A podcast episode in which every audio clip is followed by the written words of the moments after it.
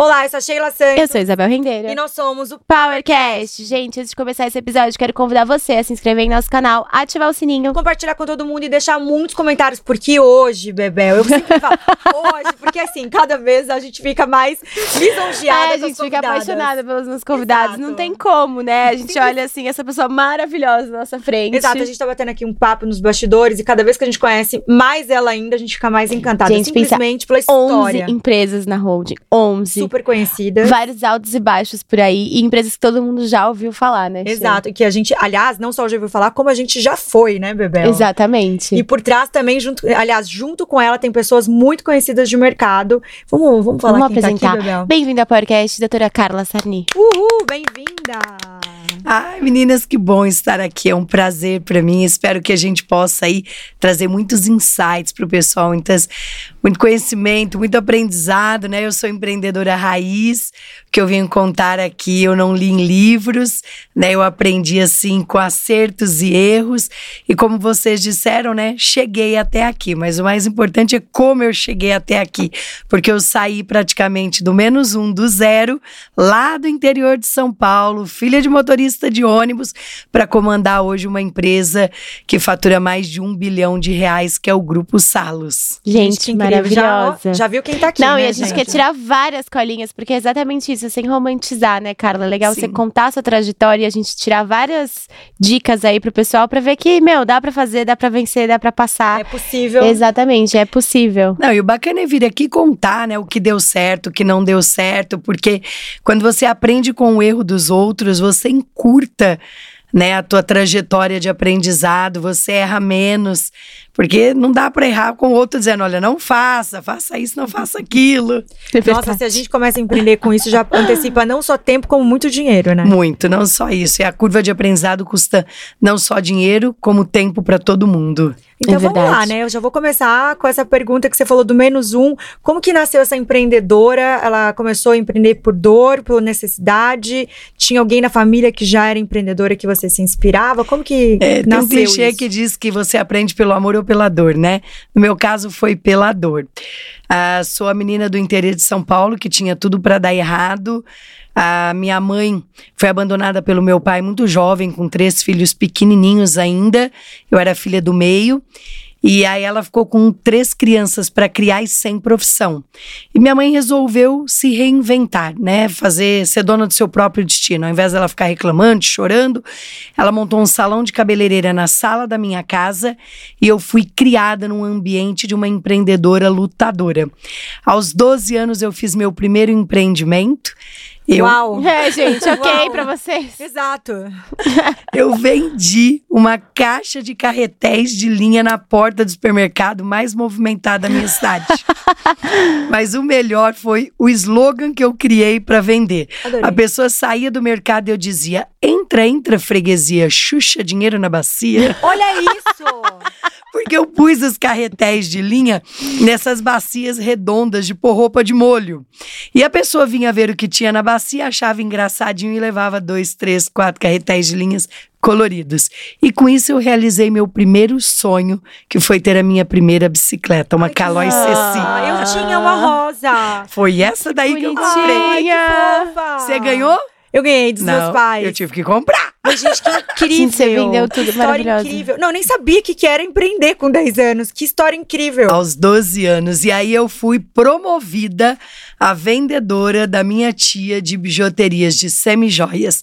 E aí eu comecei a ter a minha primeira independência financeira. Então eu vendia minhas bijuterias e tinha meu dinheiro. Só que a minha mãe, ela falava muito para mim e para minha irmã que a gente deveria ter a nossa independência financeira, né? Não depender de ninguém, para se a gente tivesse vontade de comer uma comida ou de ter uma roupa diferente, e que o estudo nos levaria para um outro patamar.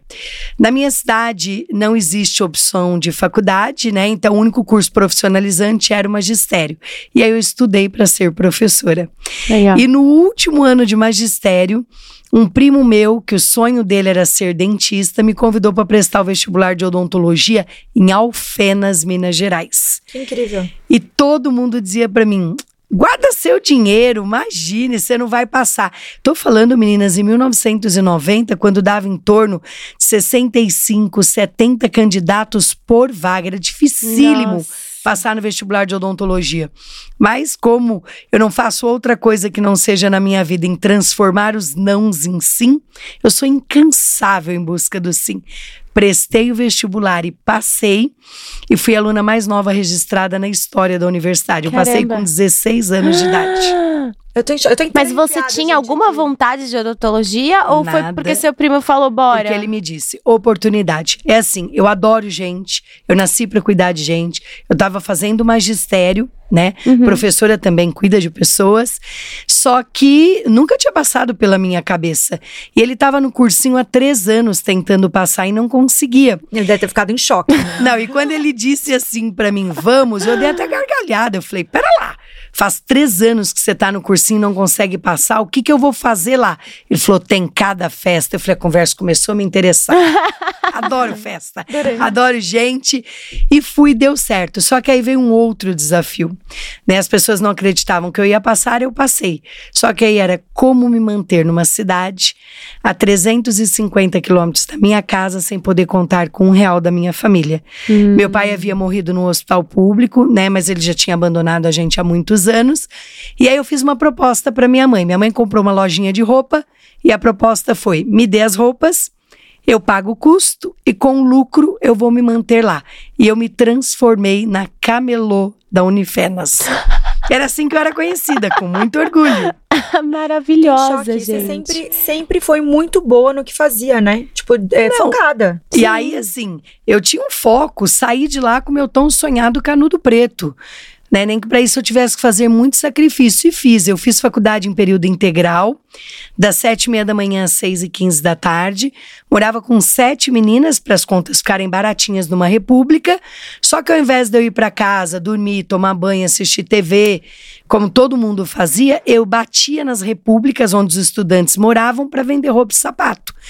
Só que no período de prova eu não tinha como ir para minha cidade buscar roupa e sapato, porque eu dependia de carona de amigos para poder trazer a mercadoria. E aí eu enrolava bombom de leitinho, branco e branco e Mentira. preto, e vendia no corredor da faculdade. E na época de vestibular eu vendia copinhos de água na porta da faculdade. Meu Deus, que Maravilhosa. história Ô, fantástica. Carla, e eu- de onde você acha que veio esses- essa sua veia tão comercial, né? De conseguir vender tudo que você tocava, assim? Você acha que é o que? É a paixão que você tem quando você tá lidando com a pessoa? Mas também a esse necessidade, speech, né? né? Tinha que É, fazer eu acho dar que certo. é, eu não tinha plano B, né? Isso que a Sheila falou, assim, é, eu aprendi pela dor. E, um- e uma coisa aqui que é interessante que eu vou compartilhar com todo mundo é: minha mãe não deixava eu e minha irmã limpar a casa. Quando a gente tinha aí seus 10 anos, 8 anos, a gente só podia limpar a casa aos domingos. Ela fazia a gente ficar na loja atrás do balcão, porque ela dizia que se a gente aprendesse a vender e a atender o cliente, nós poderíamos pagar muitas pessoas para limpar a nossa casa. Maravilhosa. Então ela nos ensinou. E olha que incrível. É, de domingo, minha mãe ia vender nas fazendas e nos sítios. Então, às vezes, minha mãe chegava num sítio para vender, ou numa fazenda, e a pessoa dizia: Dona Edith, minha mãe chama Dita Drude. Dona Dita, adorei essa roupa, mas hoje eu não tenho dinheiro para comprar. Minha mãe dizia: Mas você não tem nada para trocar? A pessoa diz: Ah, eu tenho galinha no quintal, eu tenho verdura. Então minha mãe tinha um Fiatim, daqueles pequenininhos, 147, é assim que fala, né? E quantas vezes eu vim no Fiatim com galinha atrás no Fiatim. Fantástico. Aí minha mãe matava a galinha, limpava a galinha e punha no congelador, porque ela levava comida para casa, mas ela não voltava com a mercadoria. Nunca.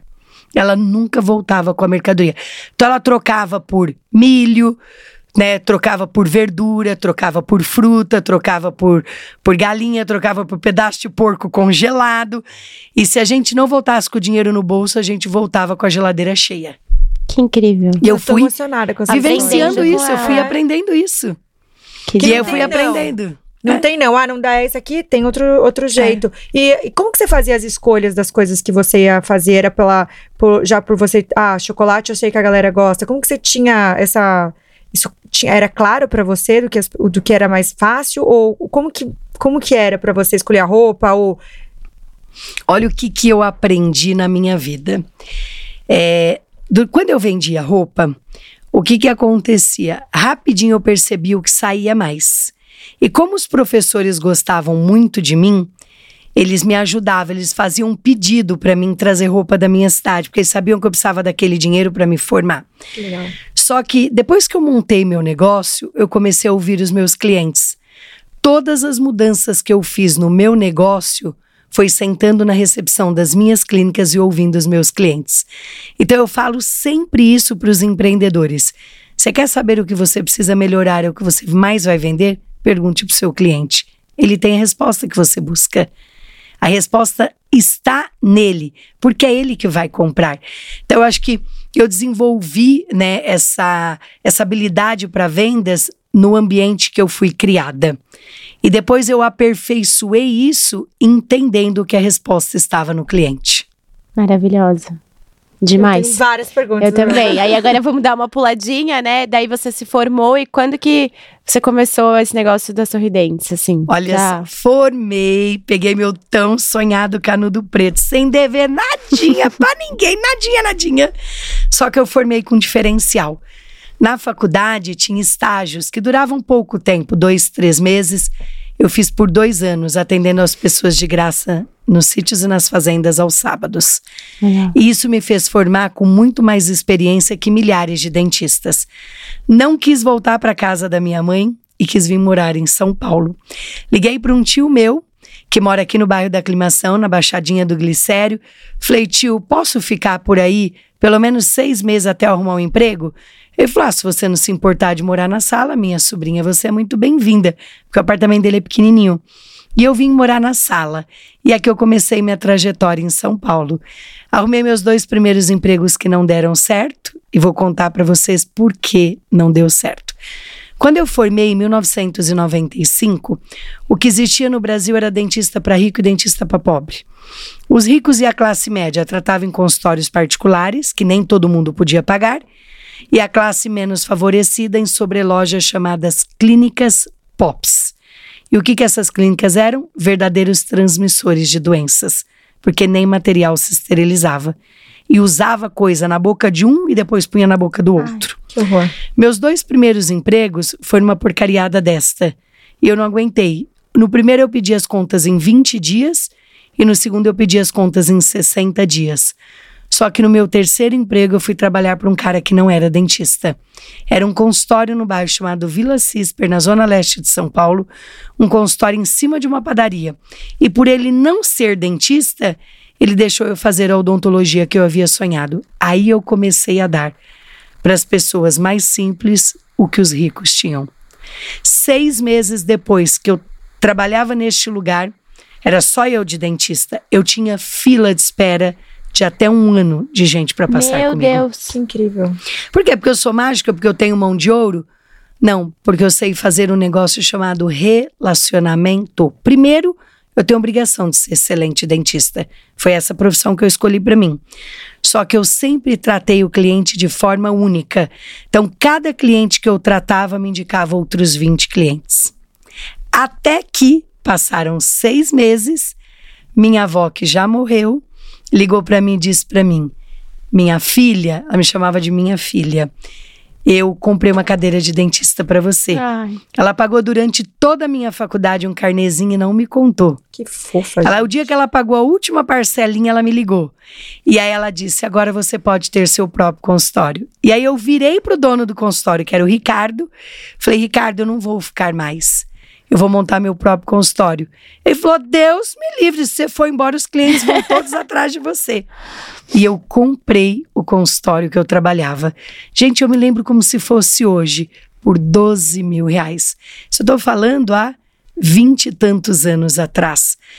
Só que eu. 28. É, 28. Eu só tinha 2 mil para dar de entrada e eu parcelei o restante em 10 de mil. Só que eu falei, como é que eu vou pagar? Porque eu preciso sair da casa do meu tio. Eu tinha prometido que eu ia ficar lá por seis meses somente. Falei, já sei, vou abrir o consultório de domingo também.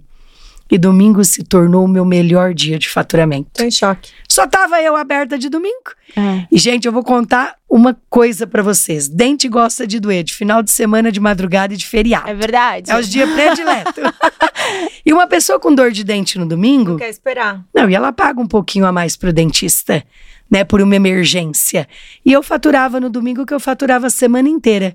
Que incrível. Só que ao invés de eu pagar o Ricardo em 10 vezes, eu paguei ele em 3 meses. Que incrível. Caramba. E aí eu comecei a crescer. Peguei minha cadeira nova, aluguei mais uma sala em cima da padaria, fui alugando as salas e convidando outros dentistas para trabalharem comigo. Eu sou especialista em cirurgia, trouxe um de aparelho, um de implante, um especialista em criança e montei um baita time Não, de Você já virou dentistas. empreendedora, né? Isso é uma questão Sim. de um ano, dois anos, você já, já tinha uma visão, né? Uhum. Uma visão de negócio. Sim, e eu sempre. E você me perguntou uma coisa, que foi muito interessante você, Bebê, né? Da onde eu tiro essa força? É, eu falo uma coisa que acho que todo mundo deveria refletir sobre isso. Que não é que eu nasci numa casa simples e com muita dificuldade que eu precisaria ter a mesma vida. Né? Então eu me predispus, predispus a fazer uma história diferente né, a desenhar o meu próprio futuro, ser protagonista da minha própria história. E quando você muda a sua vida, você muda a vida da sua família. O meu marido foi a primeira pessoa a estudar na família dele. Né? Meu, meu sogro é borracheiro semi-analfabeto. Minha mãe tem pouquíssimo estudo. Não é porque nós somos de famílias que não têm estudo que nós não deveríamos estudar. Não é porque nós somos de pessoas simples que nós não podemos sonhar e conquistar as nossas próprias coisas. Então a gente se prontificou a fazer isso e é isso que nós fizemos. E aí a gente acabou arrastando muita gente com a gente, né? Porque você melhora a vida, a sua vida, você melhora a vida dos seus pais, você ajuda seus irmãos, então você vai fazendo um efeito cascata e vai trazendo todo mundo com você. Que demais, que demais. Eita, e aí, é, não, eu quero que gostosa. continue a história, que eu tô curiosa. o Power, ele vem pra inspirar, né? Ele vem pra mostrar é, vocês, né? Eu e a Bebel, a gente brinca que tem MBA toda, toda Uhum. semana aqui. Porque é possível. Eu acho que isso que é o mais incrível. A gente passar que é possível. É Sim. possível você fazer uma história diferente, por onde começar, o que, que tem que ser feito. Até vou fazer esse push. Sou eu você, que eu já tô tão encantada pode aqui que eu fazer, já não sei nem onde fazer. eu tô. Quando você começou a entender do seu negócio, como, qual o momento que você viu? É, era pela demanda ou é, que você falou assim, ah, comecei a alugar as outras salas e comecei a colocar outros tipos de negócio? Qual o momento que você teve esse clique? Então, eu comecei, é assim, eu comecei a perceber, porque como é que era antigamente?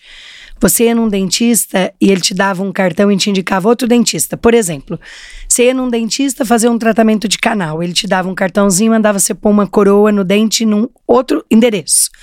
Ou você queria pôr aparelho naquele consultório e não punha aparelho. Ali eu entendi claramente que eu tinha que todas, ter todas as especialidades num único local. Só que eu formei com propósito. O dia que eu formei, eu formei e fiz um juramento para mim mesma que se eu formasse, eu ia fazer a seguinte coisa: que morar bem, comer bem, ter saúde de qualidade era um direito de todos. Então eu formei com o propósito de levar uma odontologia de primeiro mundo para as pessoas, independente do bairro e da classe social. Que, no entanto, hoje a minha empresa primogênita, que é a Sorridentes, ela tem unidade no Oscar Freire, ela tem unidade em Higienópolis e ela tem unidade dentro da favela de Paraisópolis. Incrível. Tem 200, mais de 220 unidades em São Paulo, praticamente em todos os bairros. Então, quando eu entendi isso, é que eu formei esse grande time de dentistas para comporem né, o meu negócio. Só que a vida, é, ela vai nos trazendo oportunidades. Eu falo que o cavalo passa para todo mundo. Uns montam e vão embora com ele, e outros passam a vida abanando a mão pro cavalo. E eu sou do tipo que monta e vai embora com ele, né? E vê lá o que, que vai dar. Eu agarrei todas as oportunidades que a vida me deu. Eu conheci meu marido no trânsito, quando eu já Olha, tava. É, então. Eu tava em cima da Curioso. padaria. Não, vocês vão ver o, o que aconteceu aqui. Porque eu tava em cima da padaria, já tinha alugado as cinco salas disponíveis. Não tinha mais pra onde crescer em cima da padaria. Consultório abria de domingo a domingo, esbarrotado de cliente, das 8 da manhã às 10 da noite. Incrível. E, e no trânsito eu conheço meu marido. Meu marido militar, oito anos de carreira no exército e analista de sistema. Como eu folgava só um domingo por mês, meu marido começou a ir comigo para a clínica. E ele começou a perceber que eu estava perdendo dinheiro por descontrole. Eu prometi aqui no começo desse podcast que eu ia contar o que deu certo e o que deu errado. Como tinha muito cliente, eu não tinha sistema para controlar, eu nem sabia quem pagava, quem não pagava, eu ia tratando. Ah. E ele percebeu que em um mês eu tinha perdido três vezes de dinheiro o que ele ganhava no exército. Uau. Com três meses de namoro, eu convenci o meu marido a sair do exército e vir trabalhar comigo. Namorei, noivei e casei em 11 meses, eu não estava grávida. E vou contar pra mulherada como é que se faz isso. Vinho estrogonofe. Vinho e estrogonofe no meu marido. Ainda tem dicas de casamento. É, Exatamente. Eu poderia ter Relacionamento. dicas com a Carla antes. E aí a gente, ele e meu marido veio trabalhar comigo no administrativo. Depois ele passou no vestibular de odontologia. Nunca exerceu, porque a empresa cresceu, ele acabou ficando muito mais na parte administrativa. Só que aí o que nós fizemos? Não tinha mais para onde crescer em cima da padaria. Nós fomos no banco e pegamos meio milhão de reais emprestado. As pessoas achavam que a gente estava louco da cabeça. Vocês estão louco pegar 500 mil reais emprestados só 20 e tantos anos atrás para montar uma clínica na Vila Cisper? Pegamos o dinheiro e construímos, viemos nos jardins, vimos tudo que os ricos tinham e construímos uma clínica na Vila Cisper de três andares, inteirinho em porcelanato, sala de espera só para criança, laser, anestesia computadorizada, tudo de mais moderno que existe na odontologia. Aí o negócio explodiu. Aí eu e meu marido estamos lá, a clínica saiu de cinco salas de cima da padaria para 12 salas no chão, Incrível. né? Recepções lotadas, cliente indicando um para o outro. O que, que a gente fez? Nós colocamos de pé quatro pilares: acesso, todo mundo pode. Conforto, não é porque é na CISPER que não tem o que tem nos jardins. Conveniência, tudo em um só lugar e qualidade. Só material 3M, Invisalign, só coisa top de linha por um preço justo. Isso em que ano, Carla? Isso, a- a- nós inauguramos a nossa primeira unidade própria no ano de 2000. Caramba. Saímos da padaria e, de- né, e descemos para o chão. E aí nós começamos a montar clínicas. Segunda, terceira, quarta, quinta, sexta. Em 2005 nós tínhamos Pausa. Só de vocês ou já era franquia? só minha e do meu marido. Que já, já chamava Sorridentes. Isso. Ah, tá. Porque quando eu comprei do Ricardo, seis meses que eu trabalhava para ele, tirei o nome Clínica Odontológica Vila Cisper e coloquei Sorridentes Clínicas Odontológicas.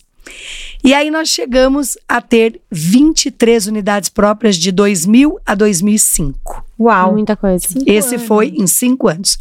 Estamos lá com 23 unidades próprias, faturando mais de 50 milhões ano, e nós começamos a ser pressionados por pessoas querendo um negócio como o nosso.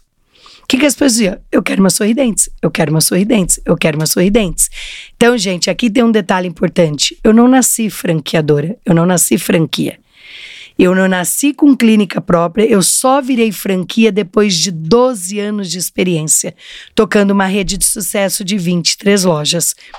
Estudamos o sistema de franquia, em 2007 viramos franquia, saímos de 23 para as 540 que nós temos hoje. Oh, 6 Ah, tá. milhões de que- Eu ia clientes. falar. Um ano a gente fez 600 lojas. Tipo, como? Não. Incrível. E, só que aí vocês vão entender daqui um pouquinho como é que eu cheguei numa holding com 954 unidades. Então, minha primogênita é a Sorridentes. A Sorridentes Ela saiu sempre deu certo. sempre. Ela saiu de 23 e tem 540 hoje. Ah, só para vocês terem uma ideia, só 50 marcas no Brasil tem mais de 200 lojas. Uau. Tá? Então nós estamos entre aí as 50 maiores. Isso com, falando só sorridentes. Só que né, o mundo do empreendedor não é só flores. O que, que aconteceu? Em 2008, eu comecei a receber pessoas que não eram dentistas querendo uma sorridentes. Mas na minha cabeça, só quem era dentista podia ter uma sorridentes. Aí uma moça chamada Rose Paiva me ligou. Doutora, eu queria comprar uma sorridentes. Eu disse, mas você é dentista? Ela falou, não. Aí eu falei, mas então eu não te vendo. Ela falou, não, mas é que eu tenho é, loja de conveniência em posto de gasolina e buffet de criança e não quero mais essa vida pra mim. E eu queria uma sorridentes. Ela falou, me vende uma. Aí eu falei, tá bom. Foi pensei, o pior que pode acontecer é eu ter que comprar essa loja de volta. E ela foi e montou uma Sorridentes e teve muito sucesso, porque ela era boa em gestão. Aí veio o Leonardo Torlone, filho da atriz Cristiane Torlone. Ai, demais. E do Denis Carvalho, da Globo. Ele me ligou. Cala, sou Leonardo Torlone, filho da Cristiane Torlone. É, me indicaram a Sorridentes para me investir e eu queria ser franqueado. Hoje ele é um dos meus maiores franqueados. Incrível. Ele tem mais de 30 unidades. Nossa. Uau. E começamos a crescer, vender franquia, crescer. Só que em 2009 eu recebi um fundo de investimento. E galera, o que é um fundo de investimento? É um, um, um negócio que é cheio de dinheiro na conta, um fundo que vem e quer ser teu sócio. E eu recebi um fundo desses gordos de investimento. E o que, que eles queriam? Comprar 50% das Sorridentes. E aí eles falaram para mim: olha, a gente quer investir no crescimento da empresa. E eu Como se falei: fosse um acelerador. isto, né, para vocês crescerem ainda mais rápido. E eu falei pro meu marido: "Ah, não vamos vender, não, vamos acelerar a gente mesmo". E aí eu entendi que existe uma linha de crédito no governo chamada Proger.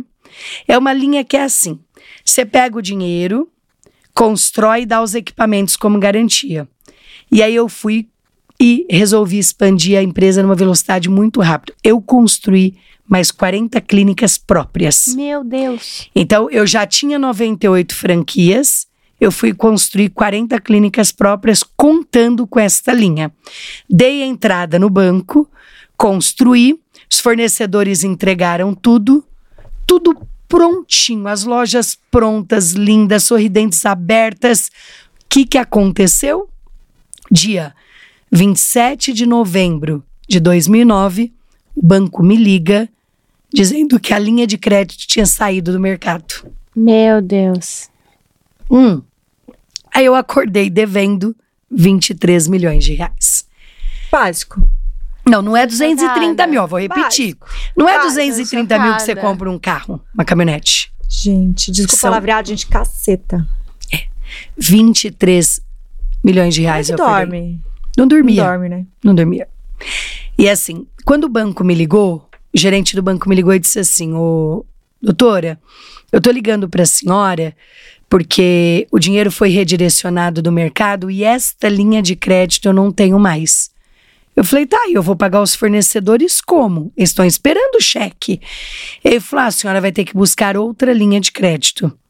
E aí eu fui, ser muito mais cara. nossa, Será que eles não Olha eu, né? Será que eles não fizeram isso já sabendo? Ou como é que alguém pode mudar uma linha de crédito? porque o cima? governo tinha redirecionado dinheiro para saúde. Ah, entendi. Ele pegou esse dinheiro do FAT e levou o dinheiro para a saúde. E aí o que, que aconteceu? Ele parou de disponibilizar esse dinheiro e o banco não tinha mais esta linha para me dar. E aí eu fui entender nos bancos, né? Primeiro banco que eu bati, falei pro gerente, olha, ele falou, como é que eu posso ajudá-lo? Eu falei, eu tô precisando de um empréstimo de 23 milhões de reais. o melhor foi o que ele me respondeu. A gente tem uma linha de crédito aqui de 2,39 ao mês. Eita. Aí eu fiz uma continha assim, na minha Básica. cabeça, básica, assim, isso vai dar quase 30% ao ano. Aí eu pensei, o outro era de, os juros era de 6% ao ano. Imagina a diferença. Esse é para 30. Aí ele falou, só que tem um detalhe. Eu, qual? A senhora tem que dar, a senhora tem que dar 150% de garantia real. Eu, o que é garantia real? Meu Deus. Casa, Nossa. carro, moto, fazenda, Tudo que você sítios. tiver. Eu disse, amigo, se eu tivesse mais de 30 milhões em casa, eu que vim emprestar dinheiro pro banco. e aí voltei pra minha casa, murchinha, murchinha. Fui mais dois bancos, não consegui nada emprestado. E aí eu não dormia, passei uma semana sem dormir. E numa madrugada eu cutuquei meu marido. Ele acordou e eu falei: já sei como é que nós vamos pagar o 13 terceiro e o salário dos funcionários no mês de dezembro. Ele falou, como? Eu falei, vamos vender a casa. Eu morava num apartamento de um milhão de reais, vendi em duas horas por 800 mil, perdi 200 mil e pus o dinheiro na empresa para pagar os funcionários. Meu Deus. E aí meu marido falou para mim, e a dívida? Falei, já sei, vamos vender a empresa pro concorrente. E aí eu bati na porta do concorrente. Quando eu bati na porta do concorrente, o concorrente amou a ideia, que a empresa já valia muito mais do que a dívida. um minutinho só. Que história, hein? Não, eu tô Hum. chocada. Essa eu nem fala mais, ela tá Não, aqui, ó. E aí o concorrente topou, Tô aqui, ó. e aí os advogados começaram a fazer o contrato de compra e venda. Mas você quis vender 100% da empresa. Tudo. E tudo certo. E tá tudo certo. A gente ia recomeçar, todo mundo com saúde, meus filhos com saúde, sem dever nada pra ninguém. Tirar um grande aprendizado disso tudo. Mas aí a vida nos traz muitas surpresas, muitas. Na última semana de dezembro, eu fui convidada para ir num evento na Avenida Brasil de timeshare. Timeshare que você compra espaços em hotéis, né, pontos para usar hotéis durante o ano e teve um sorteio nesse dia. Uma viagem para Nova York com tudo de graça. E eu e meu marido fomos os sorteados. Mentira. As duas. Isabel só tá chocada. Falei, Eu tô chocada. Vem assim, uma sequência de choque, coisas chocantes aqui. Gente, como o assim? negócio começou a melhorar. Olha só. Mas você já choque. tinha vendido ou tava na final da Não. negociação? Ó, eu tinha vendido, eu tinha dois palio. Já tinha vendido um palio e ficado com outro palio velhinho. Já tinha vendido a casa. Detalhe: quando eu vendi a casa para imobiliária, o cara disse para mim que ia levar uns três meses para vender a casa. Então, que eu poderia morar lá até ele vender. Ele vendeu em 10 dias. Ah, muito bom. Ótimo! Eu tive que mudar para um apartamento alugado de 53 metros quadrados. Eu morava num de 200 metros. Imagina os móveis, gente. Nem Encaixotou tudo. Não, a cadeira da cozinha não abria. Porque a hora que você botou a mesa, não tinha espaço pra cadeira abrir. A gente comia sentado no chão. O apartamento que eu morava tinha quatro quartos. Eu mudei pra um de dois. Um quarto tinha caixa até no teto. A gente teve que encaixotar tudo. Porque ele, ele vendeu o apartamento em 10 dias. E bora lá com as nossas coisinhas. Mudamos pra resiliência. lá lá resiliência. pro apartamento e firmes ali. E aí o que que aconteceu? Batemos no concorrente.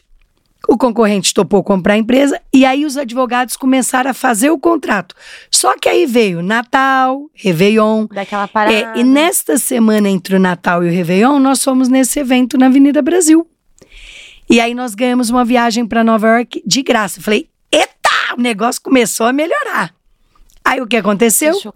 Vira o ano, eu recebo uma placa de prata do Palácio dos Bandeirantes, me convidando a concorrer um prêmio. 1.100 candidatos. Prêmio de Jovem Liderança.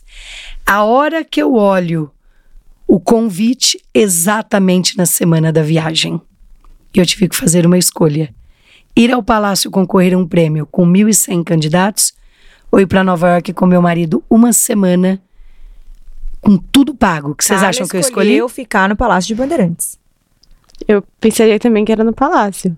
Fui pro palácio. Óbvio, empreendedora. Não super. fui na viagem. Eu já ia ter vendido. Palácio. você ia vender a viagem de Nova York. Tô esperando você falar isso. Eu vendi a trocadilho, Se viagem. pudesse, eu, eu vendia. Mas o meu marido foi, porque a gente ia perder a viagem mesmo.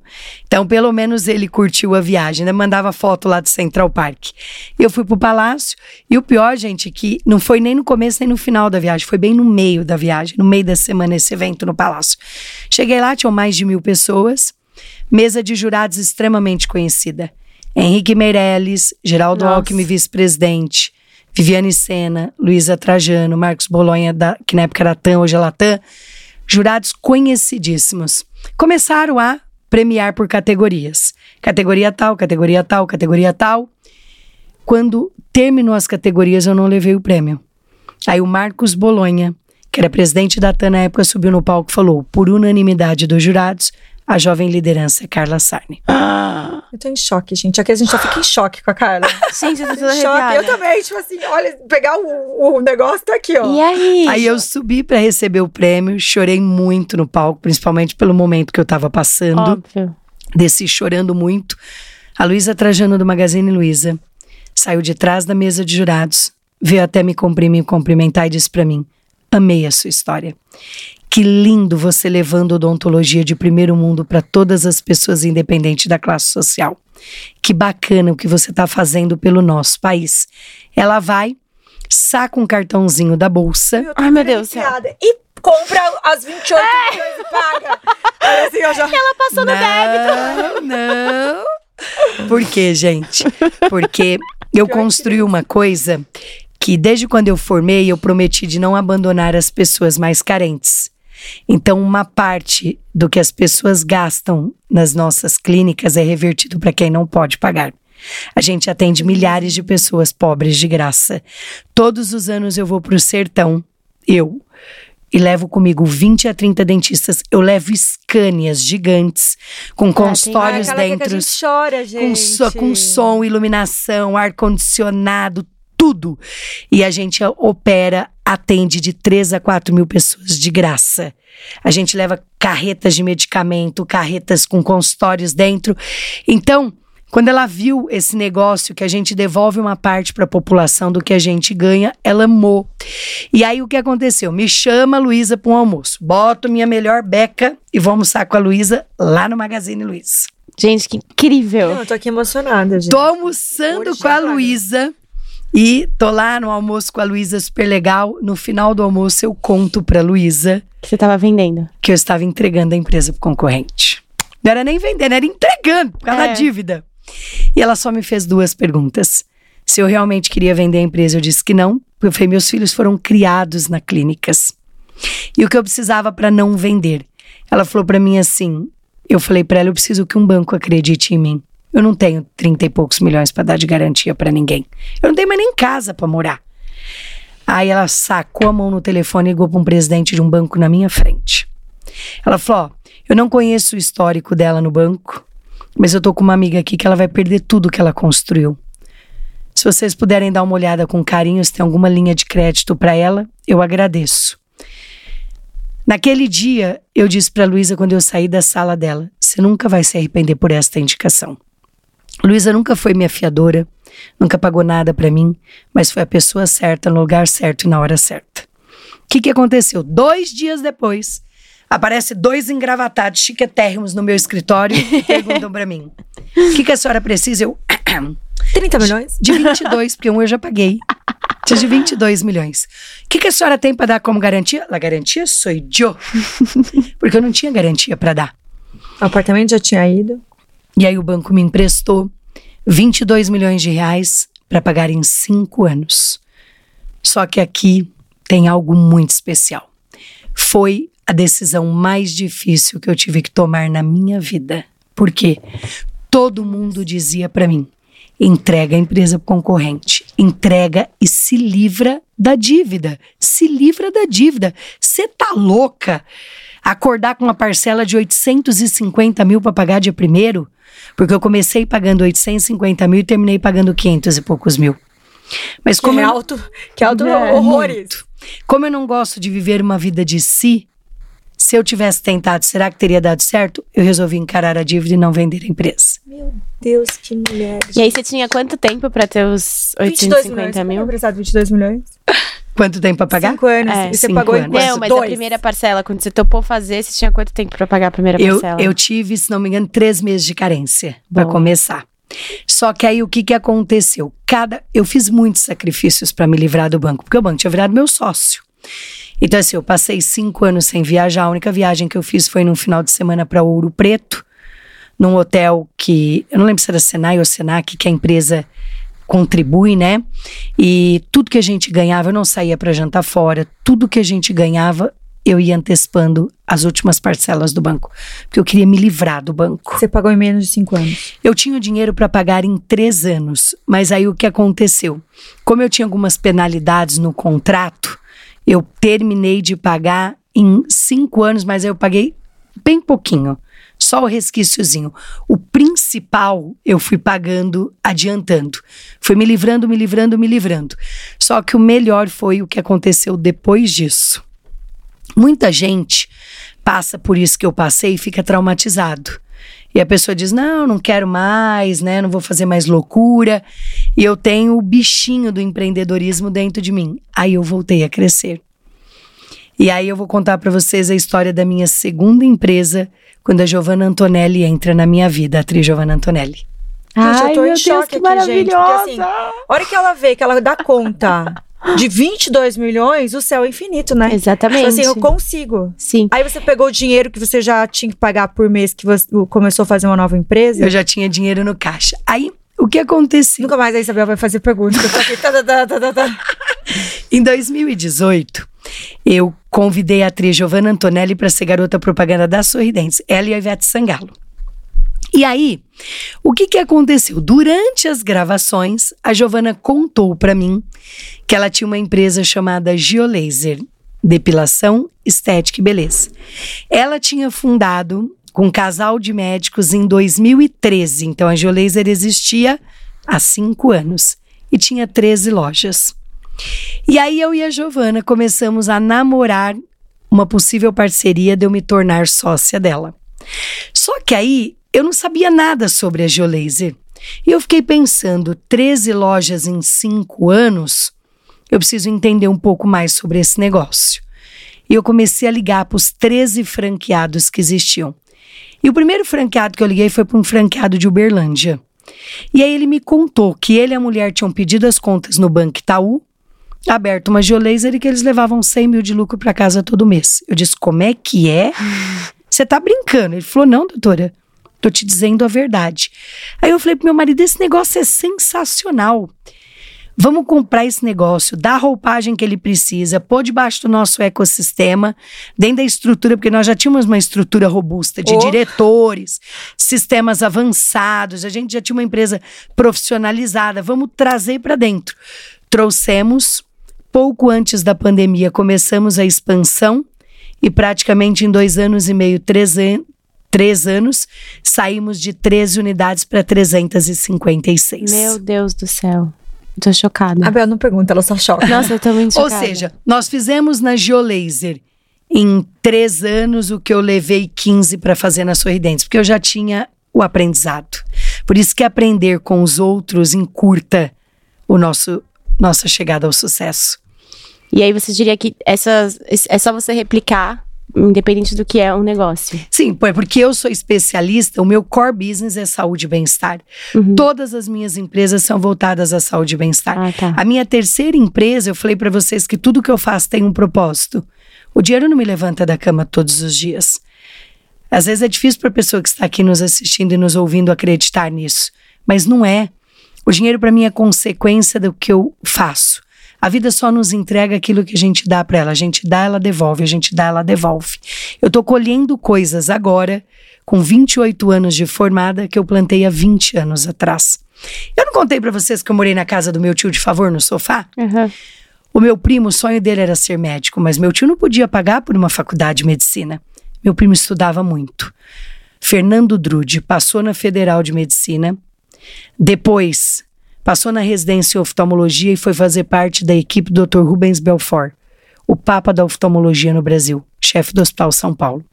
Se tornou um dos maiores oftalmologistas do país e um médico humanizado, querido. Vai para uma missão na Amazônia, opera um monte de ribeirinhas que estavam cegos de graça, volta e fala para mim, Carlota, você sabia que enxergar bem é viver bem? Que a maioria das pessoas que são cegas jamais seriam cegas se tivessem direito a um tratamento oftalmológico de qualidade?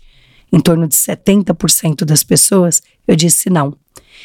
E aí, com os mesmos pilares das sorridentes, acesso, conforto, conveniência e qualidade, fundamos a Olhar Certo Clínicas de Oftalmologia. Hoje já é a maior do país. E hoje nós estamos dando direito a milhares de pessoas de voltarem a enxergar.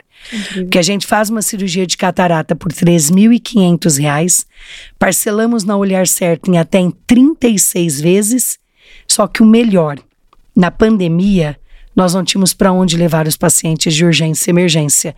Nós fomos e construímos um big hospital em Moema, na rua Maracatins, que se você entrar lá, você diz: Estou num Albert Einstein. Caramba. Top, top.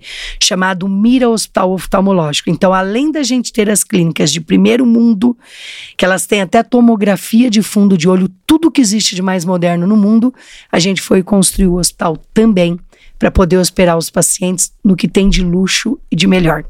Que incrível. E a minha filhota mais nova se chama Amo Vacinas. E ela... Eu achei que ela ia falar de uma criança, eu tava esperando aqui. Minha filha mais nova se formou em alguma coisa. Não, no franchise, porque a gente tá falando de franquias aqui, eu só tô falando das quatro que são franquias. Porque eu tenho outras empresas, né? Eu tenho um ecossistema, um cross-selling que uma empresa alimenta a outra. E a Amo A Vac- Carla dominou o podcast. Ela conta a história, a gente tá assim, ó. A gente já consegue Não, fazer uma maravilhosa. pergunta. Não, mas é bom ela contar. Depois a gente Não, vocês contaram pra mim que a. Sônia É, Hess, que fundou a Dudalina, veio aqui, não Veio. contaram? Foi. Ela tem a ver. Beijo, Sônia, maravilhosa. Ah, ela tem a ver com você. Tem a Ai, ver? conta. Tem, amo a Sônia. Maravilhosa. Aliás, gente, assista um episódio dela que tá incrível. Sônia é uma querida, uma das melhores pessoas que eu conheço na minha vida. Gente, em 2019 eu fui pra China com grandes empresários. Inclusive, deixei de trocar meu carro para ir pra China. Com José Galó da Renner, Sônia Rez da Dudalina, Luísa Trajano do Magazine, Patrícia do JP Morgan, Fábio do Google, só gente legal. Aprendi muito. E na volta, nós, as meninas, eu, a Sônia, a Luísa, a Patrícia, a Angélica, ficamos na Turquia passando uns dias de férias. E aí a Sônia via pessoas me fazendo perguntas nas redes sociais, empreendedores. E um dia a Sônia falou para mim, ô Carla, bem que você podia tirar um tempinho para ajudar outros empreendedores, você tem muita experiência. Eu falei, Sônia, que dia que eu vou fazer isso? E aí a Sônia me convenceu a abrir um programa de mentoria. Eu tenho uma imersão que a cada 60 dias eu tiro três dias da minha agenda para ajudar empreendedores que querem crescer e terem sucesso. Eita, que incrível. Um match perfeito. O que, que aconteceu nesta mentoria que a Sônia me convenceu? Ela falou pra mim, Carla, eu tô dando mentoria para duas meninas que elas têm cinco clínicas de vacinas no Ceará, em Fortaleza. E eu queria que você me ajudasse com elas. E eu comecei a dar mentoria para essas meninas. E elas me faziam perguntas, eu respondia, ajudava elas, e no final elas falavam assim pra mim: Ô, doutora, a senhora podia ser nossa sócia, né? E eu fiquei enrolando elas um ano.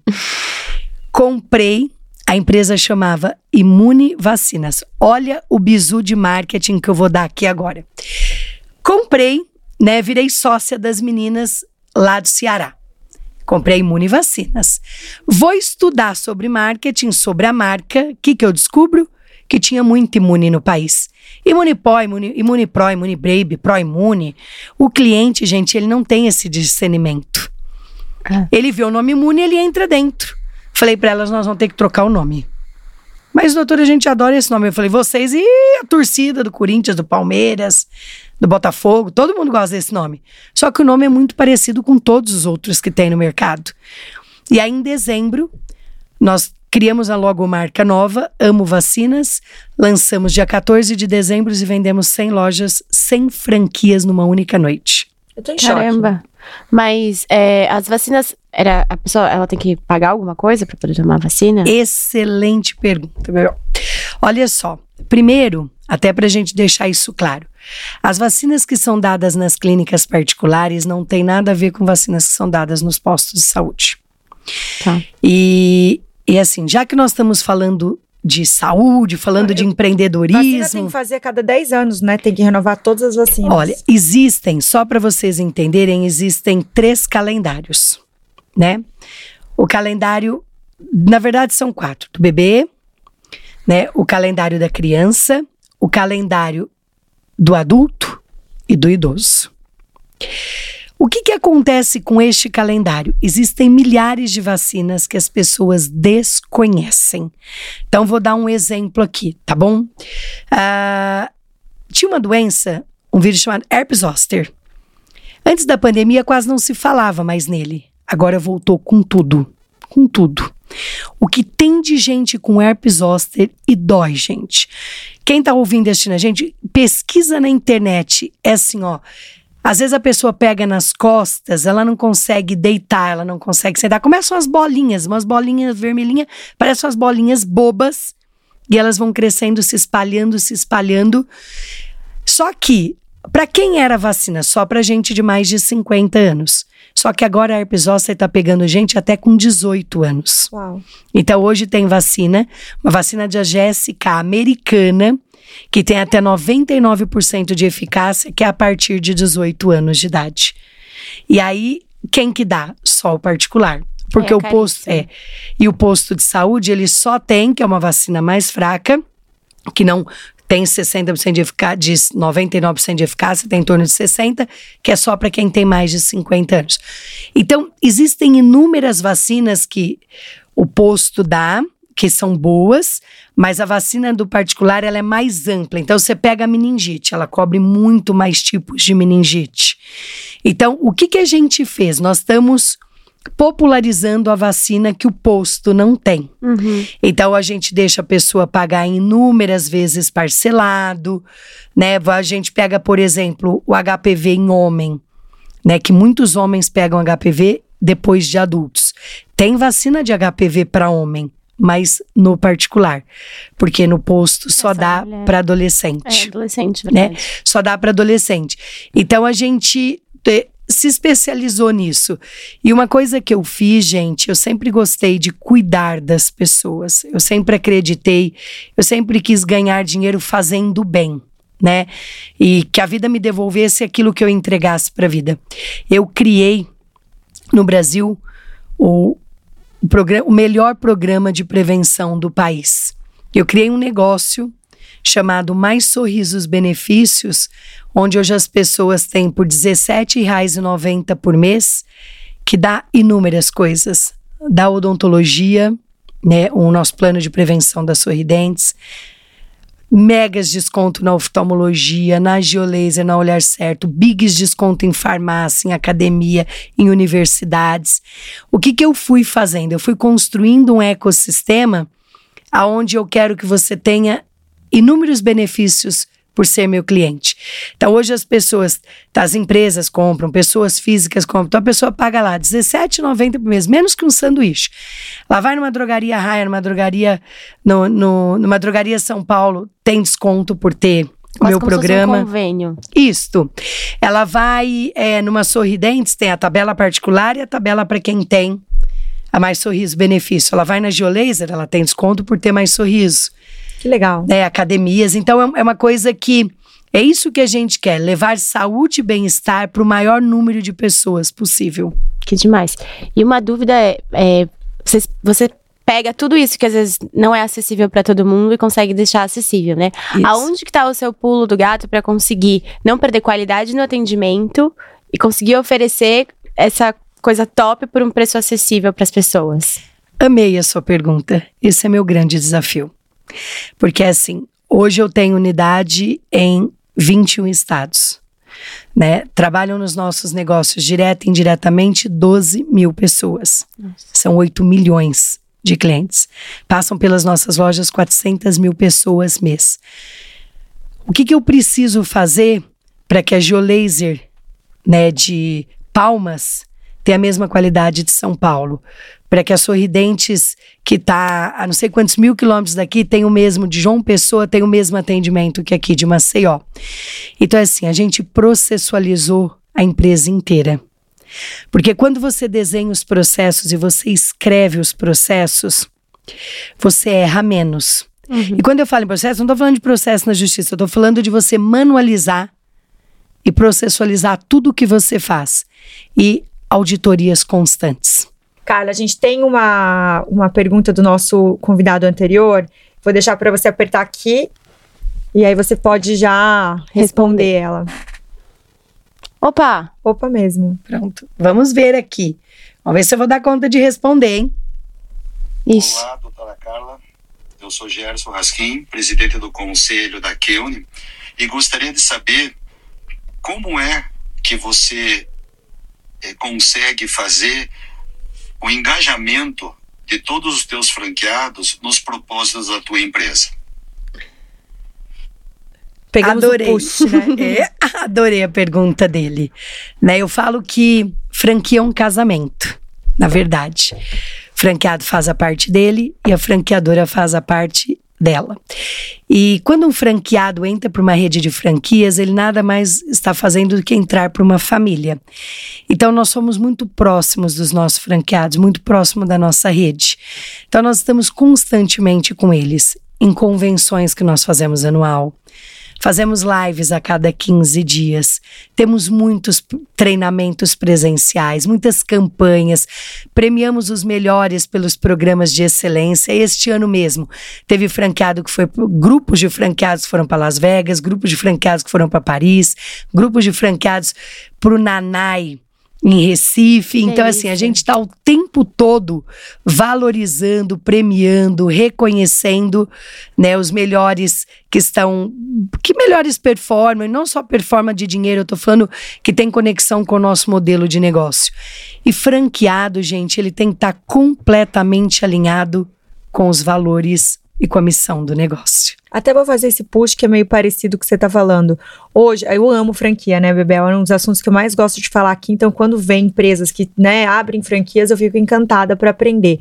Hoje, é, a gente sabe que tem muitos franqueados de vários segmentos no Brasil. Eu acho que é um modelo de negócio que o brasileiro gosta, mas também tem aquele debate, né? Tem muitos franqueados que compram coisas que não conseguem levar o negócio para frente, que não vestem a camisa ou que não entendem o negócio. Hoje, quando você fala com o franqueado, né, que vocês têm ali dentro do guarda-chuva várias empresas, quais são os desafios que vocês têm de que as pessoas entendam o negócio? Que você falou que tem um processo ou vários processos a serem seguidos, mas como que você vende? Vou dar um exemplo. Aqui em São Paulo é comum a gente passar na rua e ver uma geolaser, né? Você passa às vezes na mesma avenida, você vê mais do que uma né? Agora, quando a gente vai para uma cidade é, menor, né, que não tenha tanta informação da marca, né? Eu não sei se vocês têm a quantidade de habitante que tem que chegar, mas como que vocês fazem para vocês manter a qualidade ou quais são os maiores desafios pra, dentro do, do negócio mesmo? Então, olha, tem várias perguntas aí no seu, na, Várias, na sua eu pergunta. Joguei ela aqui, É. ó, pá. Pá! Então, assim. Primeiro, nós temos dois modelos de negócio, Master e Light. Dependendo do tamanho da cidade é Master, dependendo da cidade é Light. O que que acontece? O que muda de uma Master para uma Light é o tamanho do negócio. Então, quanto maior a cidade, né, maior é, porque você tem mais demanda de pessoas. Uma outra coisa também que você comentou aí, né, a respeito do seguinte: ah, como é que faz para o franqueado estar tá engajado, ele ter sucesso no negócio? É que eu tenho conhecimento. Se tem algum outro franqueador, eu não fiquei sabendo. Eu fui a única franqueadora no Brasil que não fechou nenhuma loja durante a pandemia. Teve marca que cresceu mais de 300% e abriu 250 novas unidades. Que máximo. Mas aqui tem um detalhe: franquia não é passaporte para Ilha de Caras. Então, assim, hoje, quando uma pessoa vai comprar uma franquia nossa, é, a última pessoa que ela passa para uma entrevista é comigo, que eu chamo ela de alinhamento de expectativa. Se eu percebo que a pessoa está procurando um passaporte para Ilha de Caras, que ela acha que ela vai ficar em casa recebendo dinheiro, que ela não vai precisar cuidar, né? Eu entendo que não é que essa pessoa é ruim, ela só está desconectada com aquilo que a gente busca. Então, passaporte para Ilha de Caras não existe no modelo de franquia. O que existe é cada um fazer a sua parte. Agora tem outro detalhe importante. Existem franqueadoras sérias e franqueadoras que não são tão sérias. Tem gente que dorme, tem um sonho, procura um consultor, cria uma logomarca, faz um arquiteto uma planta bonita e sai vendendo franquia para os outros. O que, que é franquia, gente? Franquia é transferência de know-how. O que, que eu contei para vocês? Que quando eu virei franquia, eu tinha 12 anos de experiência, tocando 23 lojas próprias. Eu tinha know-how suficiente para dizer para vocês: faz isso que vai dar certo, não faz aquilo que vai dar errado, porque eu já tinha passado pelo processo. Ou seja, eu já tinha um negócio de sucesso para ser replicado. Eu gosto de dizer que eu não aprendi com o dinheiro de ninguém, eu aprendi com o meu próprio dinheiro. Eu só repliquei aquilo que eu já tinha aprendido a ter sucesso. Então, se uma pessoa está interessada em comprar uma franquia, vou aqui dar, fazer uma brincadeirinha. Primeiro compra minha, tá? Vem pra minha rede. Pode ser amo, Gil, olhar certo, sorridentes, não tem problema. Mas se você tomar a decisão em comprar uma franquia, é importante que você entenda o histórico dessa franqueadora. Né? Há quantos anos ela existe, se já teve lojas, o que tem de know-how para transferir. Eu fico muito triste quando eu vejo redes inteiras quebrando ou fechando. E aí você vai ver, não tinha histórico. Alguém teve uma ideia e saiu vendendo para os outros. Né? E, e, e aí é aprender com o dinheiro dos outros. Isso é muito sério, gente. Porque às vezes é o dinheiro de uma rescisão de uma vida. Às vezes é o dinheiro que uma pessoa recebeu de uma herança. Então eu levo isso muito, muito a sério. A gente já deixou de vender franquia várias vezes, porque a gente entendia que estava completamente desalinhado com aquilo que a gente busca. É um casamento que tem que ser bom para os dois. E outra coisa, franquia tem qualidades e tem defeitos, como qualquer casamento. Você vai casar, né? Vou casar. Você é casado, meu? Eu não sou casada. Não? Então. Ainda a- não. Ainda não. Ainda não. Mas a gente tem que acordar, né, para olhar, né, as qualidades. As qualidades têm que ser maior do que os defeitos. Porque se a gente acordar todos os dias para focar no defeito do outro, não tem negócio que dê certo. Olha Caramba. que aula. É. E, inclusive, a gente estava debatendo hoje, né, sobre algumas empresas até que vieram de fora, que eram nomes fortíssimos de mercado e quebraram mundialmente. Exatamente. Forever One, agora da aquela cama mesa e banho que eu adoro, que tem muito em Nova York. Tipo, eu vejo e eu falo assim, gente, fez parte da nossa história. é, e por que não, né? Onde falhou aí dentro desse modelo que era replicado foi muito errado, bem? né? É. É verdade. É assim, gente, empreender não é uma tarefa fácil, né? Se alguém contar uma mentirinha dessa, não cola, porque a gente sabe que o empreendedor ele tem desafios, mas eu falo que se o empreendedor tiver foco, resiliência, tiver determinação, sabem por que, que muita gente falha? Porque desiste antes mesmo de vencer. Muita gente desiste antes de alcançar o sucesso Sim. né? Tem gente que começa e começou a dar trabalho, puf, a pessoa abandona. Olha, eu já passei por três crises. Passei em 2009, passei em 2014, que teve a crise econômica, e passei pela pandemia. Então imagine se cada vez que aparecesse uma crise eu falasse assim: "Ah, não quero mais. Ah, vou desistir. ah, não vale a pena". Não. A nossa vontade de vencer tem que ser maior do que qualquer desafio.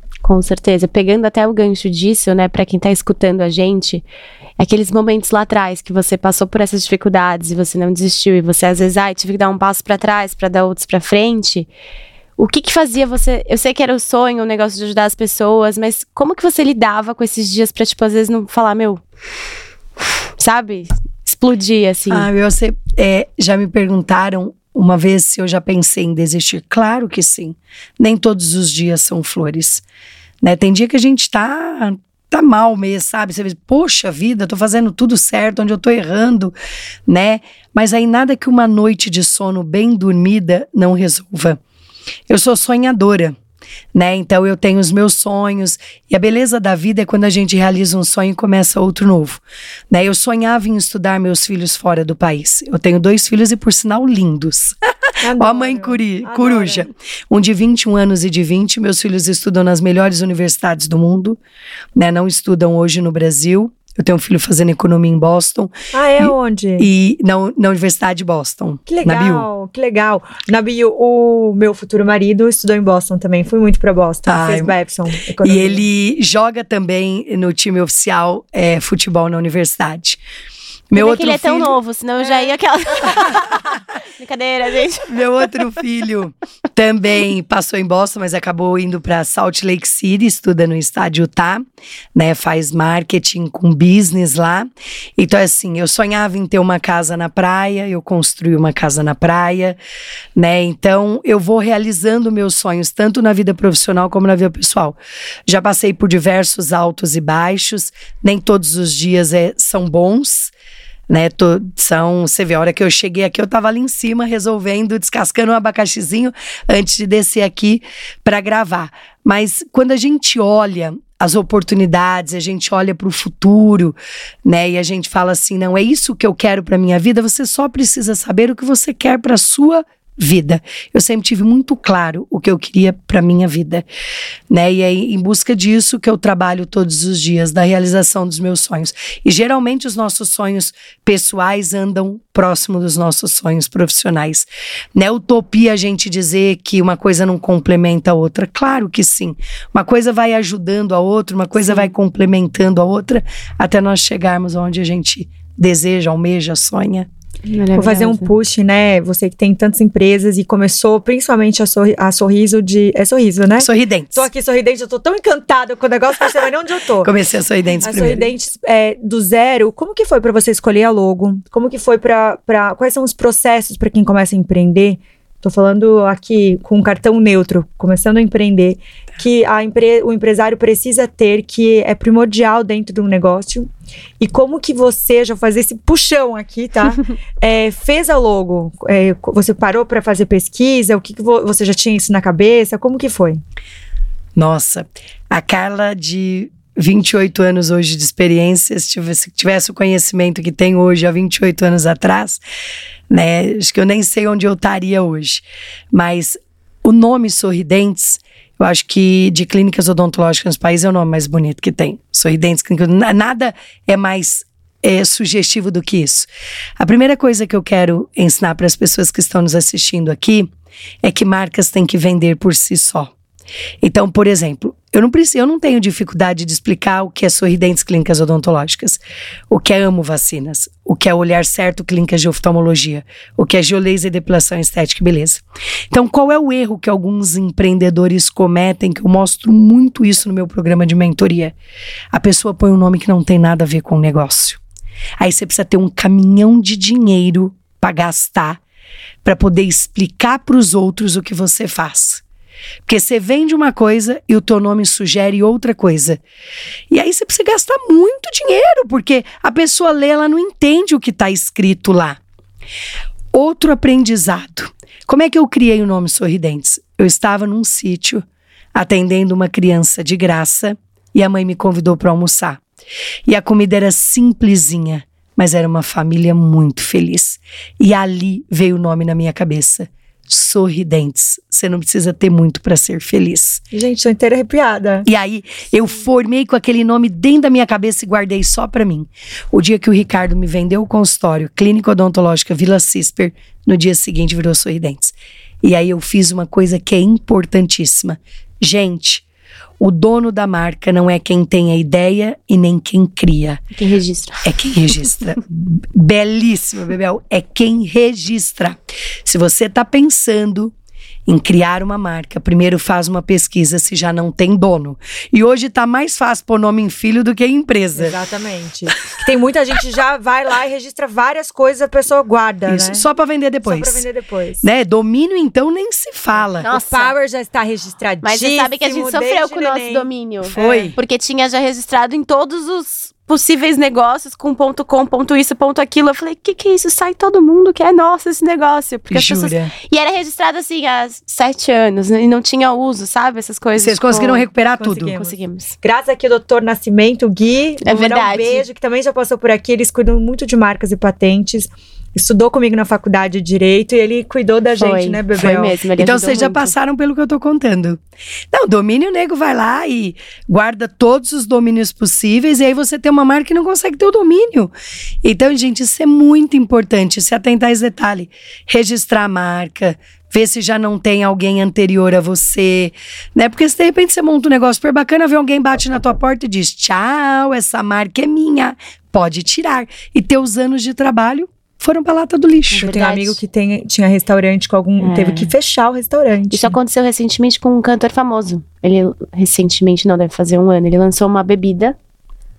A tava super em alta, né? Porque era o nome dele, é tipo se a Giovana lançasse um negócio. Aí quando ele estourou, veio alguém e falou: É meu.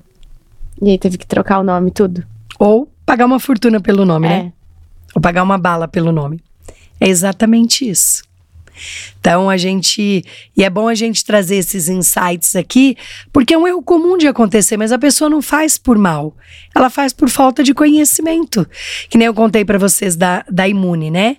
É, tinha muitos registros, mas todas tinham registro. Imune Pro, Imune Baby, Pro Imune, de tudo quanto é nome. Mas aí vira um nome muito comum. E, e, e, é complicado isso, porque você faz uma propaganda na televisão, a pessoa registra o nome imune. Ela vê uma placa imune, ela entra. E na verdade a gente precisaria ter algo diferente. E aí o nome ficou lindo, né? Amo vacinas. Verdade. É mesmo? Verdade. E Cá, responde também a, a dica de quando começa a empreender o que, que não pode faltar. Que nada tão boa quanto ela, né? Com Exatamente. tantos cases de sucesso. Quando a gente começa o que, empreender o que não pode faltar, Eu tô até falando de pessoas que às vezes não têm muito dinheiro na empresa, é, mas o que você acha que é essencial de, de ter que vai ajudar a impulsionar? Olha, três coisas, na minha visão, fazem um negócio não dar certo, independente do tamanho dele, principalmente para quem vai começar do zero, tá? Temperamento do dono, ou seja, a pessoa ela já começa não acreditando no negócio. Né? Então ela, ela quer fazer, mas ela não acredita. Outra coisa, ela não está disposta a pagar o preço, porque toda escolha exige uma renúncia. Você falou, ó, a pessoa que está pensando em abrir nem tem muito dinheiro, né? Mas também não quer renunciar a nada. A segunda coisa importante é não vender.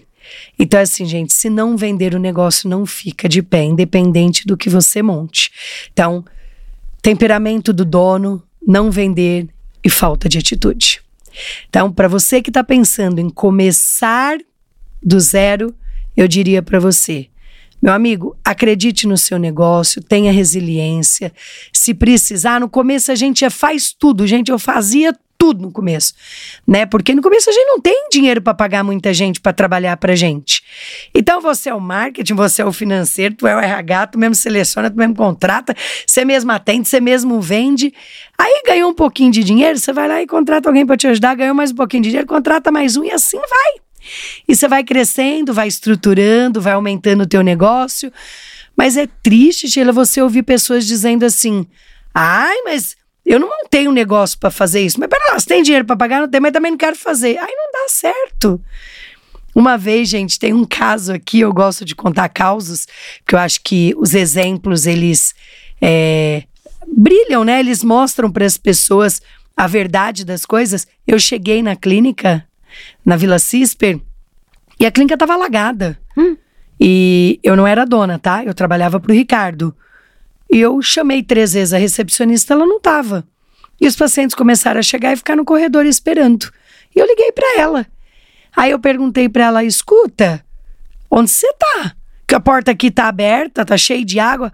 Ela falou: ah, estourou um cano aí, eu vim embora para minha casa. Eu é que não vou rapar isso aí, não, secar isso, não ganho para isso. Aí eu virei, eu tinha muito cliente naquele sábado, muito, muito. Eu virei para os pacientes e disse: os senhores esperam um minutinho? Eu usava branco naquela época, né? Porque os dentistas naquela época punham tudo de branco. Até o sapatinho era branco, tudo. Dobrei minha calça até em cima do joelho, tirei meu sapato, eu rapei toda a água, juntei tudo, atrasei uma hora para começar a atender. Pedi para os pacientes sentar na recepção, deixei minha porta aberta, então eu mesma atendi, eu mesma atendi o telefone, eu mesma remarcava o cliente. E aí, a vida dá voltas, né? Eu não comprei esse consultório primeiro. Uhum. Depois de três anos, eu comprei uma clínica no Tatuapé, pronta.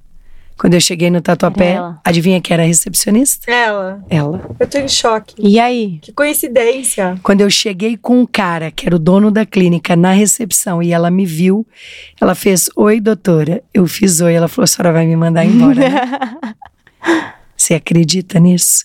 Três anos depois, eu comprei uma clínica já pronta, de frente ao metrô Tatuapé. Depois eu mudei ela de endereço para um lugar maior. Mas a hora que eu cheguei, ela estava na recepção.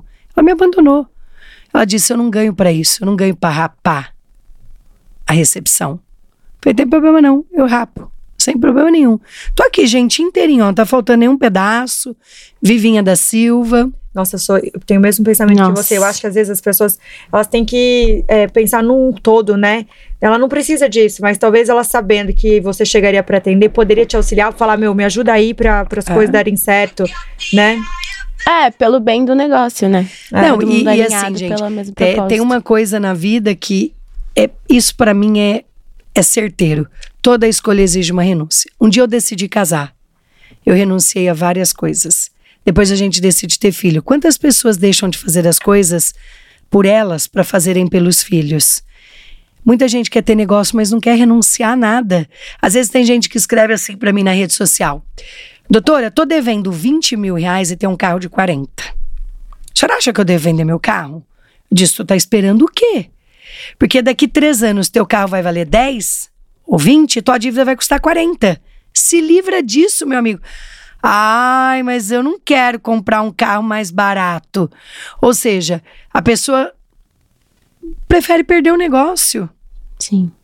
Prefere desistir, entendeu? Por quê? Para não andar num carro mais barato. Meu amigo, vende o trem, paga a dívida e vida que segue, ó. Tira o problema da fazer, frente. faz, né? É, de Resolve, tira da frente, resolve, segue a vida e vai abrindo novos ares e vai crescendo e vai ganhando dinheiro de novo. E aí, ó, é, eu contei pra vocês aqui nos bastidores, eu vou contar pro pessoal. Minha história virou case no Sebrae, no Brasil, depois case em Harvard e case em Stanford, na- praticamente nas duas universidades mais renomadas de negócios do mundo.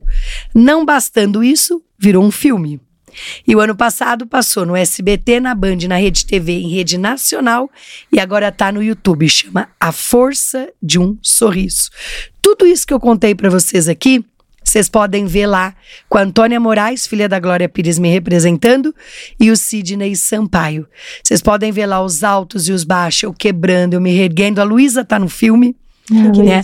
Luísa Trajano tá lá, mas é, eu, eu mostro isso, tudo que eu tô contando aqui, claramente quantas renúncias eu fiz, quantas escolhas eu tive que fazer para chegar até aqui, né? Que inúmeras vezes, ó, é, eu tive, né? Eu tive a escolha de entregar a empresa pro concorrente ou pagar a dívida.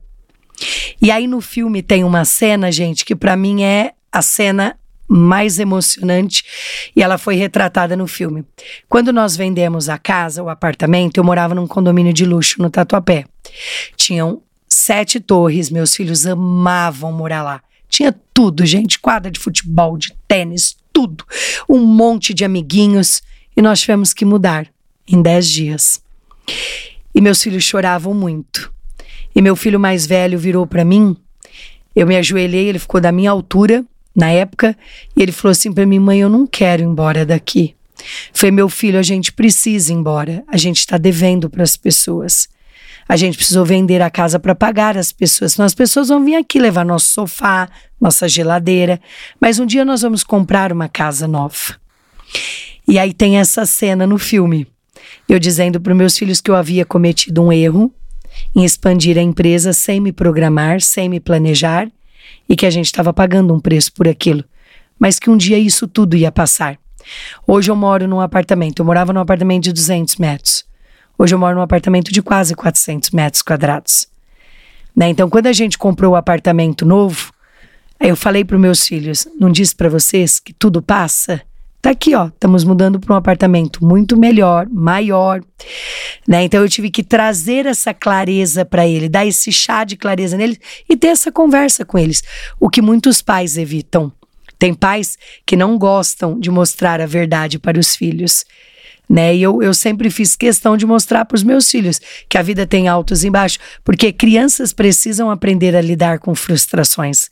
Crianças precisam receber não.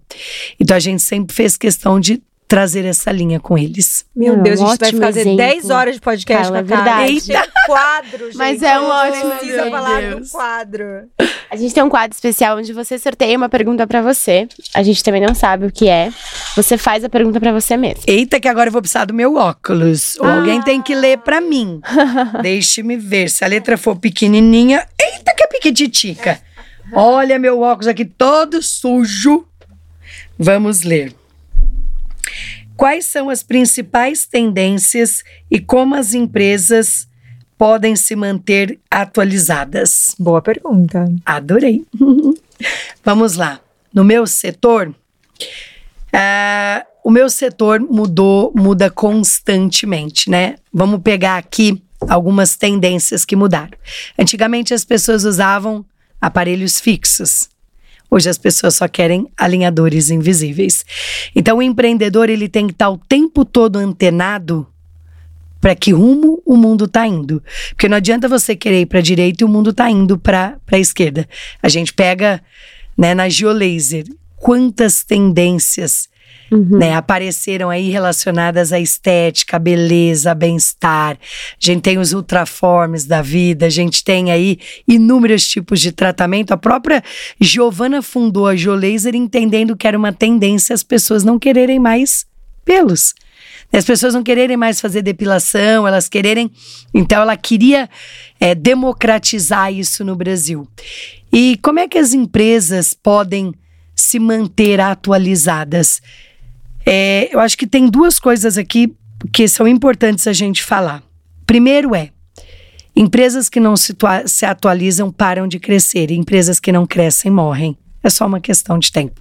E não morre porque eu quero que ela morra, ou a Sheila ou a Bebel. Ela morre pelo seguinte motivo: porque a inflação vai comendo a empresa. Se você não cresce, você não consegue manter os custos fixos e a inflação vai comendo. E aí, como é que você mantém uma empresa 100% atualizada? Eu digo que empreendedor tem que sair da caverna. Ele tem que olhar para fora, ele tem que olhar para o concorrente, ele tem que olhar para a tendência, ele tem que olhar para o que o mundo, para o que está acontecendo no mundo. Porque às vezes eu tenho uma ideia hoje, eu vi uma tendência, eu tenho uma ideia e eu não faço. Eu digo, ah, minha empresa está indo super bem, está faturando muito. E aí, daqui quatro, cinco anos, talvez já seja obsoleto.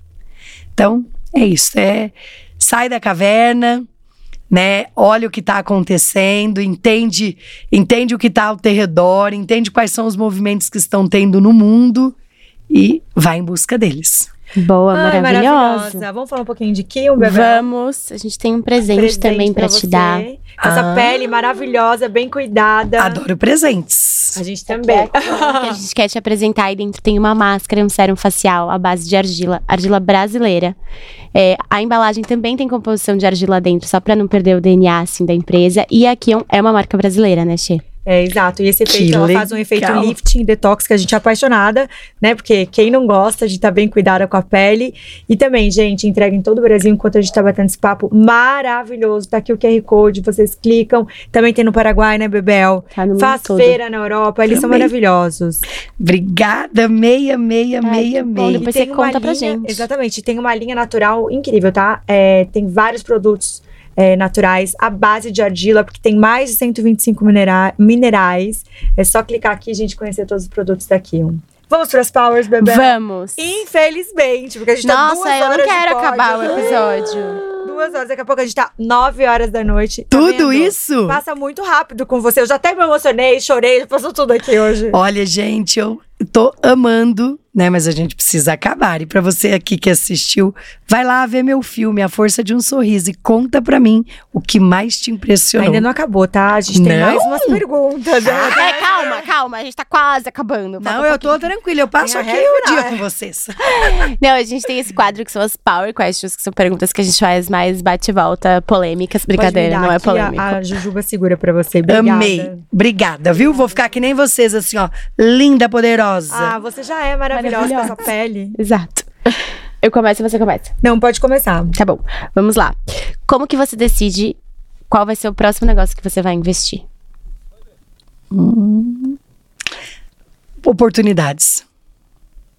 Elas aparecem e hoje empreendedores do meu tamanho não compram negócios, compram pessoas. Então, assim, você pode ter um negócio maravilhoso, mas se você não for a pessoa que vai estar tá ali engajado para fazer acontecer junto, não invisto. Boa.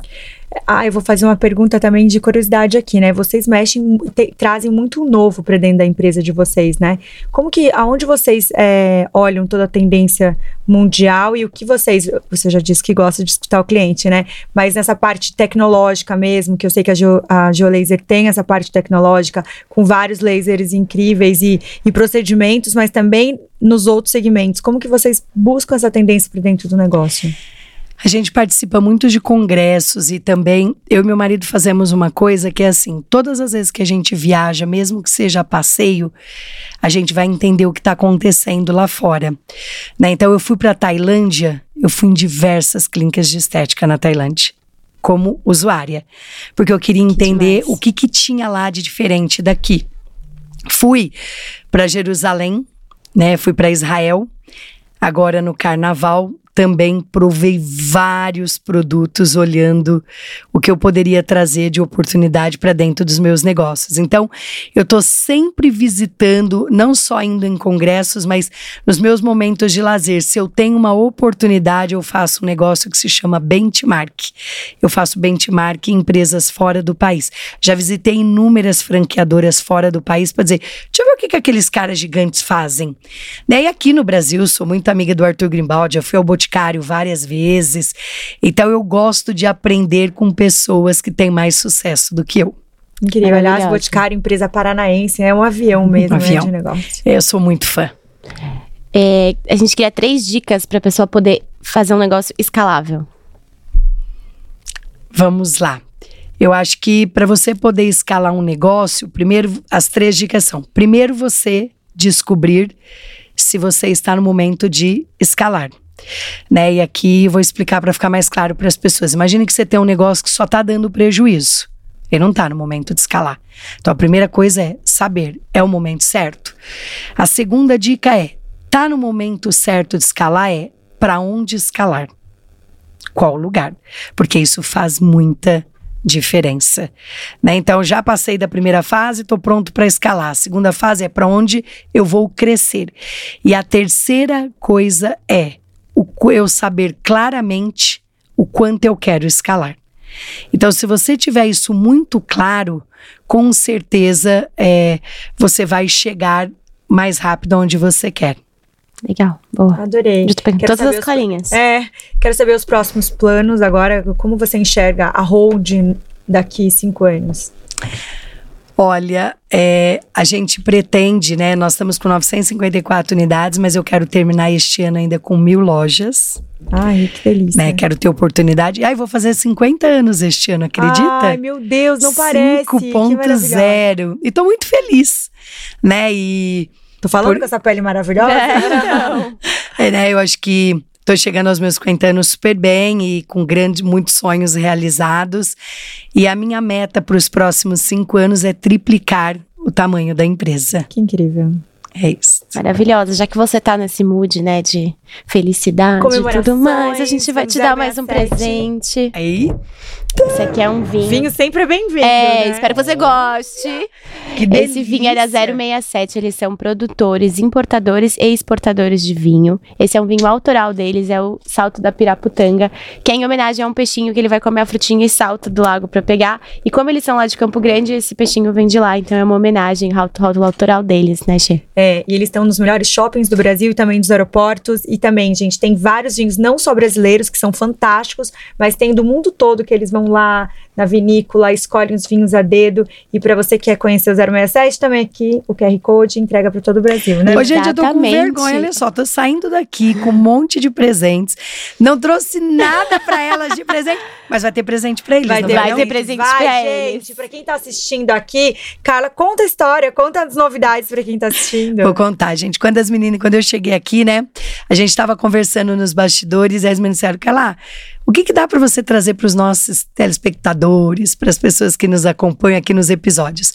E aí a gente conversou aqui e você que tá aqui acompanhando o nosso episódio, nós vamos te dar aí um presente maravilhoso. O que que ele vai fazer? Vai pegar, colocar nos stores. Exatamente. Eu quero. Contar que tá assistindo, gente. É só compartilhar nos seus stories que você tá assistindo esse episódio, marcar o Powercast, que a gente vai mandar um link pra vocês pra uma surpresa super especial da Geolaser, não é mesmo? E surpresa, surpresa mesmo, grátis. Ai, até a gente vai o Brasil, participar. Exatamente. Eu quero, quero, quero. E, gente, a gente vai colocar aqui uma data na descrição, limite, né? Porque, obviamente, você Sim. que tá assistindo, espero que esteja assistindo na semana que tá o sorteio. Mas, se porventura, estiver assistindo em algum outro momento, a gente vai colocar a data de validade aqui, né? Mas Isso. conheçam a Geolaser, você vai se apaixonar. Porque o Bebel a gente já foi e adorou. Exatamente. E olha só, se você assistir enquanto a campanha ainda estiver sendo válida, encaminha para os amigos, para as amigas, todo replica para todo mundo. E olha qual é a Geolaser mais próxima da sua casa que nós vamos te receber com todo amor e carinho. Adorei, Ah, gente. Tá vendo? Não foi só a gente que ganhou presente, foi todos os Exato. powers Não, e o aqui. nosso presente também é todo esse conhecimento que você trouxe, essa história inspiradora, né? Inspiradora, emocionante. Maravilhosa. Ai, obrigada. Poderíamos fazer um power aqui, assim, de três horas. Sim, você vai ter que Deixe voltar. muitos comentários pra ela voltar, que tem a parte 2 aqui pra gente falar, né? Vamos, vamos sim. Acho que eu tenho é, muito conhecimento, muita bagagem, né? Acho que é, hoje, hoje eu entendo de, entendo de produto, porque eu tenho empresa de produto, entendo de beleza, de bem-estar, de franquia. Acabou virando um mix aí, um ecossistema, entendendo um pouquinho de cada coisa. Não, a gente não conseguiu fazer metade das nossas perguntas, Não, né? foi Porque. incrível. Incrível, obrigado por você estar Obrigada. aqui. Ah, é, Carla, deixa as redes sociais, tanto as suas quanto das empresas que você acha legal o pessoal conhecer. A gente vai deixar escrito também, mas é legal você falar. Não, vou deixar assim. Olha só, pessoal, meu Instagram é DRA, de doutor abreviado, Carla Ponsarne. Tá? Se você quiser ver o filme A Força de um Sorriso, também tá no meu canal do YouTube, doutora Carla Sarni. E das empresas é Sorridentes Clínicas Odontológicas, Giolaser, Olhar Certo Clínicas de Oftalmologia e Amo Vacinas. Essas são as franquias que nós atendemos. E tem o Mira Nosso Hospital. E meninas, quero convidar vocês também para irem lá no meu podcast gravar comigo no Chat Clareza. Óbvio Opa, que a gente, vai. super. Aí a gente fica mais quatro horas conversando. Exato, exato. pra finalizar todas as dúvidas. Exatamente. Não, acho que- Parte 1 um aqui e a parte 2 lá, entenderam? Não, vai ser sensacional, porque lá é elas que vão contar para, para a minha audiência como é que essa parceria surgiu, como é que tudo isso começou e todo esse sucesso que elas têm aqui. Vambora, a Obrigada gente pelo já amou o convite. Convite, né? Vamos. Muito obrigada pela sua vinda. E, gente, obrigada a vocês por fazer o Power cada vez mais voar mais longe. E pra todo mundo que a gente sempre fala do YouTube, né, Bebel? Pra Verdade. todos vocês que assistem em todos os lugares. E também agora, né, Bebel, no Instagram. Por favor, gente, vamos deixar um monte de comentário lá também, que vai estar o link É, da, gente, da apoia tudo, lá. compartilha tudo. Exato. E não se esqueçam de se inscrever em nosso canal, deixar um monte de comentário e compartilhar pra todo mundo. E ativar o sininho, gente. Um beijo, muito obrigada. Até! Um beijo.